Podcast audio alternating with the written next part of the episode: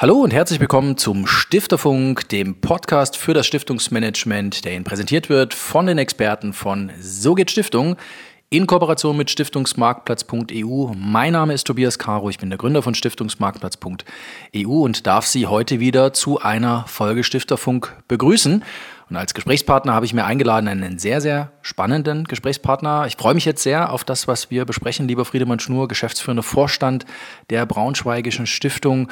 Ähm, wir reden über die Digitalstrategie Ihrer Stiftung. Wir reden darüber, dass Sie sich eigentlich komplett neu erfunden haben. Zwei Worte zu Ihnen. Wie sind Sie zur Braunschweigischen Stiftung gekommen? Ja, äh, von meiner Seite herzlich äh, willkommen und ein ja, Hallo. Ich bin zur Braunschweigischen Stiftung äh, sehr traditionell gekommen und zwar war das eine Stellenausschreibung damals als Referent äh, Projektmanagement und Kommunikation, die ich sehr spannend fand.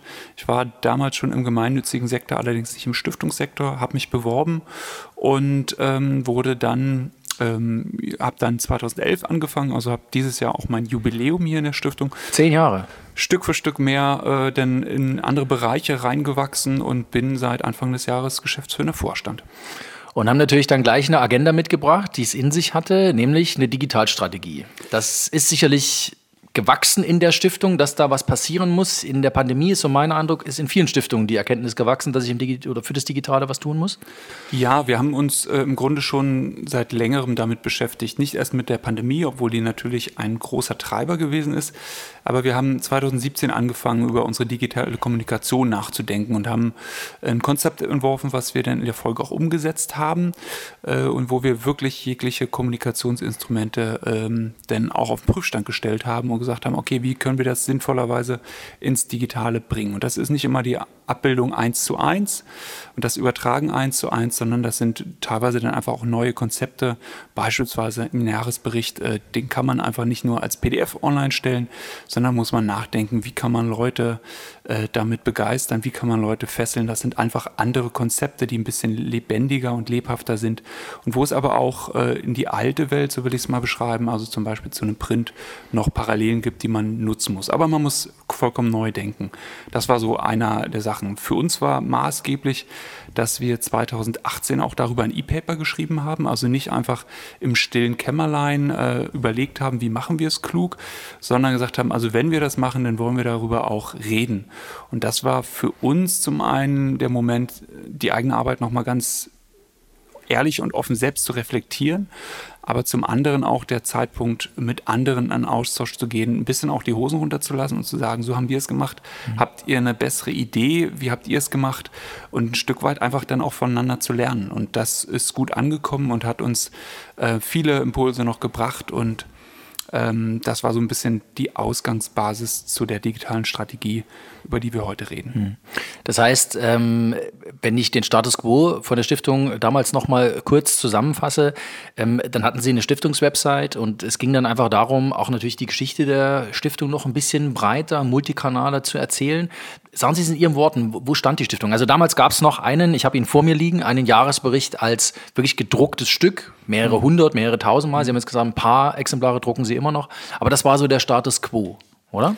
Genau, das war der Status quo. Also äh, natürlich eine Webseite, aber ansonsten noch viel analog. Äh, gar nicht so viel Kommunikationskanäle ein Jahresbericht, Flyer und dann immer projektbezogen mal äh, eine kleine K Plakatkampagne oder mhm. äh, was man so hat, äh, Roll-up und, und, und. Ähm, aber dann war die Überlegung, okay, wie, wie, spiegelt man das sinnvoll im digitalen mhm. Raum wieder? Und das sind so die, die Überlegungen, die wir in diesem E-Paper dann auch zusammengefasst haben. Und jetzt, nachdem wir das E-Paper ähm, rausgebracht hatten, 2018, stand die Überlegung im Raum, was macht das mit unserer Organisation? Wie wollen wir ähm, dort voranschreiten. Und uns war recht schnell klar, dass wir das ganzheitlich und strategisch machen wollen. Also nicht einfach hier eine kleine Baustelle und da die nächste kleine Baustelle, aber gar nicht so richtig äh, zu wissen, wo man hin will, sondern wir wollen uns erst Gedanken darüber machen, wo wir hinwollen. Und das mhm. haben wir äh, mit Wider Sense als Kooperationspartner mhm. gemacht. Das ist eine Beratungsagentur aus Berlin mhm. für Stiftungen und Verbände und Vereine, ähm, die sehr viel Erfahrung auch im gemeinnützigen Bereich haben. Und wir wollten das deswegen nicht alleine machen, weil wir da durchaus auch Respekt hatten, ähm, was so Veränderungsresistenzen mhm. anbelangt. Wie geht man strukturiert äh, damit um? Ähm, und weil das ist einfach auch ein Prozess, der lange dauert der auch Frustration in sich birgt. Mhm. Und da wirklich dann nicht stecken zu bleiben und irgendwie die Flinte ins Korn zu werfen, war das eine sehr kluge Entscheidung, da wirklich mit einem Partner voranzugehen, der da viel Erfahrung in diesen Change-Prozessen auch hat. Und das hat sich für uns sehr gelohnt und war wirklich ein sehr lehrreiches, äh, intensives Kooperationsprojekt. Ähm, Veränderungsresistenz, das Wort nehme ich auf jeden Fall mit. Das wandert vielleicht sogar in die Überschrift äh, des Podcastes. Ähm, was was waren so die ersten Schritte? Also Sie haben gesagt, äh, Sie haben sich natürlich dann erstmal überlegt, okay, wohin Sie wollen. Mhm. Die Überlegung machen sich ja viele Stiftungen nicht. Also da wird einfach irgendwas äh, irgendwie kommuniziert. Ähm, sie wollen jetzt in eine bestimmte Richtung, sie mhm. wollen bestimmte, einen bestimmten Adressatenkreis erreichen und brauchen dafür bestimmte Tools. Was waren so die ersten Schritte, die sie dann gegangen sind in der Umsetzung? Mhm. Weil natürlich das eine ist, eine Strategie zu haben, das zweite ist aber die Umsetzung. Ich glaube, das Umsetzungsdefizit, so das wird viel in Deutschland gesprochen, das sieht man tatsächlich an äh, manchen Stellen. Erzählen Sie uns, wie waren so die ersten Schritte?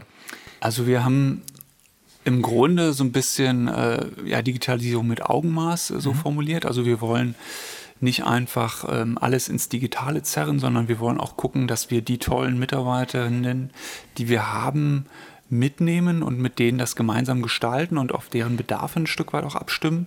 Ähm, und ja, so eine Stiftung ist einfach anders als ein Verband oder ist anders mhm. als ein Unternehmen. Und da das klug ähm, auszurichten. Das war so ein bisschen unsere Messlatte. Und dann haben wir uns am Anfang ganz viel Zeit genommen, wirklich das, den Prozess zu designen und anzupassen auf unsere Stiftung und nicht einfach was aus der Schublade zu mhm. holen und dann rüber zu stülpen, sondern wirklich zu gucken, was läuft gut, wo müssen wir vielleicht weniger hingucken und was läuft nicht so gut, wo haben wir Potenziale, was wollen wir anpacken, äh, damit wir zukünftig einfach wirklich ja, wirksam arbeiten und das, was wir gut können, vielleicht noch ein bisschen besser können. Mhm. Und äh, das war spannend, das war natürlich auch das Werben. Ähm, der, also um die einzelnen Stakeholder, also nicht nur Kurator im Vorstand, sondern auch die MitarbeiterInnen in der Stiftung. Und äh, das hat sich sehr gelohnt, mhm. die einfach wirklich mitzunehmen und denen zu vermitteln, das ist jetzt nicht nur ein Prozess, den wir machen müssen, mhm. sondern das ist ein Prozess, den wir machen wollen, weil am Ende hilft er dir, deine Arbeit besser zu machen. Mhm. Und da haben wir sehr viel kommuniziert, ja. nach innen sehr viel Überzeugungsarbeit geleistet. Und da hat Corona dann am Ende natürlich auch ein Stück weit uns Wind unter die Flügel geblasen. Mhm. Ähm, jetzt haben Sie vorhin von Prozessen gesprochen. Ähm, lassen Sie uns auch noch mal ein bisschen eintauchen. Ähm, an welchem Punkt sind Prozesse tatsächlich heute digital, beziehungsweise sind sie anders als vor, sagen wir mal, fünf Jahren? Ein Beispiel vielleicht. Ähm, ja, sie sind ähm, anders, schon anders. Sie müssen nicht notwendigerweise anders sein. Mhm, mhm, ähm, wir haben in dieser digitalen Strategie auch einfach gesagt, okay, was haben wir vielleicht Punkte, äh, die wir schnell umsetzen können, um einfach die Motivation auch mhm. hochzuhalten, nicht nur so einen abstrakten großen Proz Projekte und Prozesse auf den Weg zu bringen, wo man manchmal auch dran verzweifelt, sondern wirklich was zu haben, was manchmal auch ein bisschen Spaß macht, wo mhm. man sagt, ey, viel besser als, mhm. als vorab. Und das waren so die genannten Quick Wins. Ein Quick Win ist zum Beispiel schlicht und ergreifend ein Passwortmanager. Mhm. Äh, wir haben, also jeder kennt das ja, man hat irgendwie 1000 Anmeldenamen und Passwörter zu unterschiedlichen Portalen, zu unterschiedlichen kleinen Tools und, und, und. Und die fliegen äh, mal im Kopf vom einen oder mal im Zettelparadies vom anderen rum. Und das irgendwie zusammenzufassen und äh, sicherzustellen, dass man das auch im Notfall vielleicht mal schnell ändern kann. Mhm. Das ist so ein Passwortmanager. Wir pflegen das jetzt, haben alle unsere Passwörter da eingespeist mhm. und wenn mal Not am Mann ist, dann kann man das auch schnell ändern. Also wenn mhm. zum Beispiel gibt es ja auch irgendwelche Leaks von mhm. irgendwelchen Plattformen, da zu sagen, okay, dann ändert nicht jeder sein, mhm. sondern dann kann man das global für alle ändern. Ähm, man hat den Zugriff auf jedem äh, Device sozusagen. Dann, ähm, das ist schon ein Mehrwert und ist einfach viel strukturierter, als das vorher der Fall war. Jetzt haben Sie es vorhin schon ein bisschen angesprochen, das Thema Kommunikation ist ein ganz entscheidendes gewesen. Sie haben mhm. viel nach innen gesprochen, aber wenn ich das sagen darf von draußen, wir folgen uns ja gegenseitig zum Beispiel auch auf Twitter. Ja. Sie sind auch eine der wenigen Stiftungen, die tatsächlich immer wieder an ihrer täglichen Arbeit teilhaben lässt. Mhm. Sie kommunizieren das nach draußen und als Sie die Digitalstrategie nach draußen gegeben haben, haben Sie ganz explizit den Aufruf gestartet, lest das bitte und mhm. schaut euch gerne auch Sachen ab. Mhm. Das fand ich für mich wirklich faszinierend, dass hier eine Stiftung wirklich mal in die Frontrunner-Rolle gegangen ist und hat gesagt, pass auf, ich möchte, dass sich andere Stiftungen dieses Know-how zunutze machen. Mhm. Ähm, warum haben Sie sich für diesen Weg entschieden? Sie hätten ja auch sagen können, das ist unsere Strategie und die gehört dann auch uns, aber Sie teilen sie. Also da muss man äh, anfangen mit dem Vorstand dieser Stiftung, der der Geschäftsstelle wirklich sehr viel Freiraum und ähm, ja, Flexibilität einräumt. Und das beginnt ähm, mit, mit Themen zu setzen und dann ein Stück weit auch die so zu gestalten, wie man das in der Umsetzung dann auch für richtig behält. Und äh, da ist sehr viel Vertrauensvorschuss von Seiten des Vorstandes äh, vorhanden und das arbeitet sich damit auch sehr schön. Und von mhm. daher ist das so ein bisschen die Grundvoraussetzung, um wirklich in aller Offenheit die eigenen Arbeitsergebnisse nicht einfach in der Schublade zu verschließen, sondern damit nach außen zu gehen. Mhm. Und ähm, das hat viel Uneigennütziges, aber hat auch was ganz Eigennütziges. Am Ende wollen wir besser werden. Und wenn wir äh, das als Geheimnis betrachten und niemandem davon erzählen, äh, dann werden wir am Ende auch selber nicht besser. Und wir freuen uns natürlich auch, wenn manche sagen, ey, habt ihr gut gemacht, machen wir so ähnlich oder war ein toller Impuls für uns. Wir freuen uns aber auch, wenn welche sagen, ey, äh, warum habt ihr das nicht anders gemacht? So würde es doch viel besser gehen. Äh, habt ihr daran mal gedacht? Und das ist dann für uns so ein Moment zu sagen, ey, ähm, ja, klasse, wären wir jetzt selber nicht drauf gekommen und ist aber total wertvoll. Und da können wir vielleicht einfach noch mal ein bisschen was rausholen. Also in beide Richtungen. Und deswegen ist uns das so wichtig, darüber auch zu kommunizieren. Und das, ähm, glaube ich, steht dem gemeinnützigen Sektor auch gut zu Gesicht, nach außen zu gehen und darüber zu reden und dann auch miteinander zu lernen.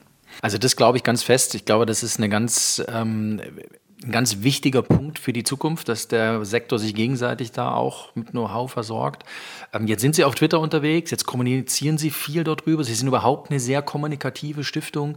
Ähm, was ist für Sie gute Stiftungskommunikation? Also die hat natürlich viel von diesen digitalen Tools. Ähm, warum zum Beispiel Twitter? Warum ist es Twitter bei Ihnen als Kanal, den Sie so effektiv nutzen? Ich finde Twitter super. Also ich habe es jetzt in einem Jahr wirklich lieben gelernt.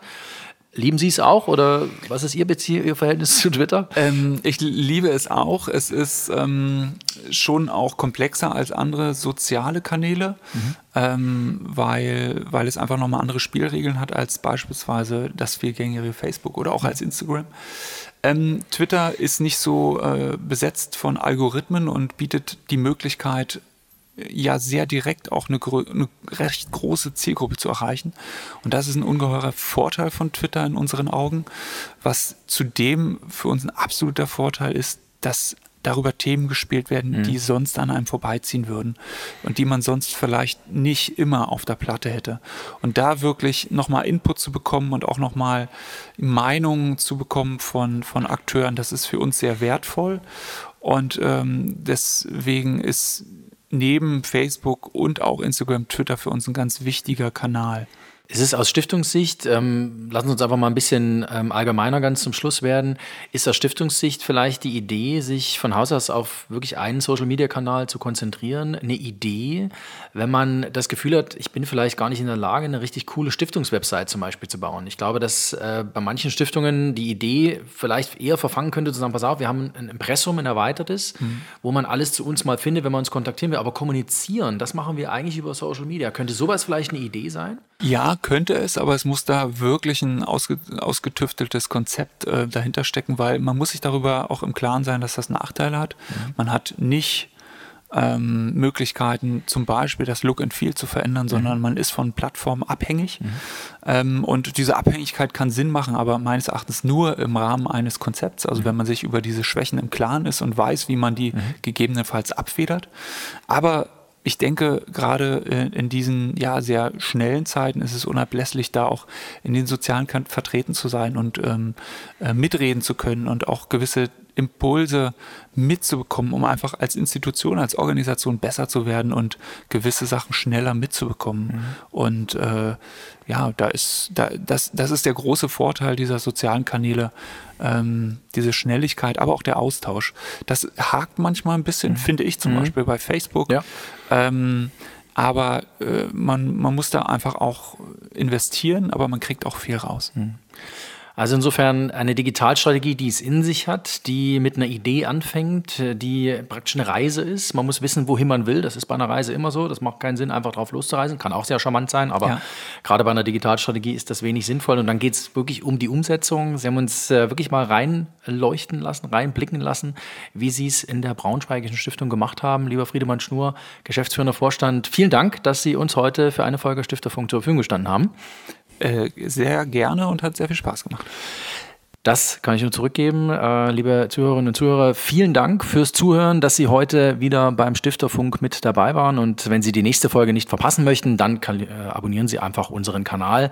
Oder wenn Sie selber Lust haben, eine Stiftung zu gründen, Expertise suchen oder sich weiter informieren möchten, dann gehen Sie natürlich einfach auf die Website oder nehmen Sie Kontakte auf über www.sogehtstiftung.de.